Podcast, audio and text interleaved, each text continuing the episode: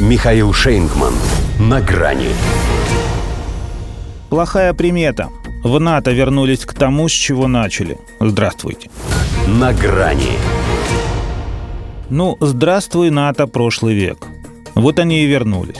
К тому, с чего начали. Когда не надо было прикрываться борьбой с терроризмом, поскольку они его еще не выпистывали. Когда деревья были большими, а глобальное потепление только Хиросиме и Нагасаки. Когда все было конкретно и без экивоков. Правда, их тогда было в разы меньше. Нынче им за 70, и члены прибавились. Но мозги-то нет. Вот всем уже и не хватает. Серое вещество размазано таким тонким слоем, что не везде заметно. Вот, например, Йенс Толтенберг. Даже не соображает, что иногда лучше не досказать. Преисполненный безудержной воинственности, в радостных конвульсиях, патентованная марионетка, он на самом деле жестикулирует так, словно кукловод не оставляет его и на брифингах. Он признается, что Альянс ждал этого момента последние 8 лет. В действительности мы готовились к противостоянию с Россией уже с 2014 года, поэтому усилили военное присутствие на Востоке, начали тратить больше денег на оборону, а также повысили степень готовности наших сил. То есть официально мы еще считались партнерами, а они уже против нас что-то нехорошее затевали. И это Столтенберг не все знает. Это он генсечит с 2014 года, а готовился к противостоянию с нами блок постоянно.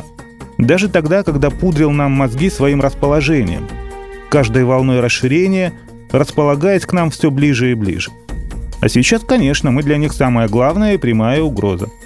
Не поспоришь. Хозяева всегда угроза для шпаны – если они дома и готовы защищать свое жилище от непрошенных гостей с оружием в руках. Теперь НАТО будет у наших границ на порядок больше.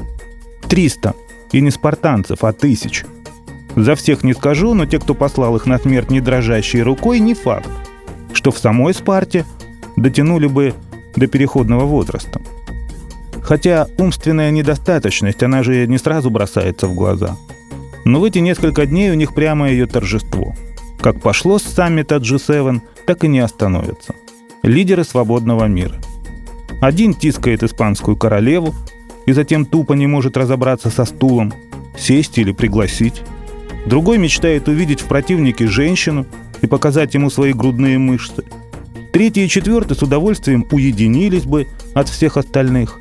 Пятый откровенно смеется уже не только над геноцидом русских на Украине, но и над самой Украиной. Шестой и вовсе драги, и это не считая всякой мелочи приблудной, типа шляхты и прибалтов. Да это просто праздник какой-то, когда такая публика объявляет тебя врагом.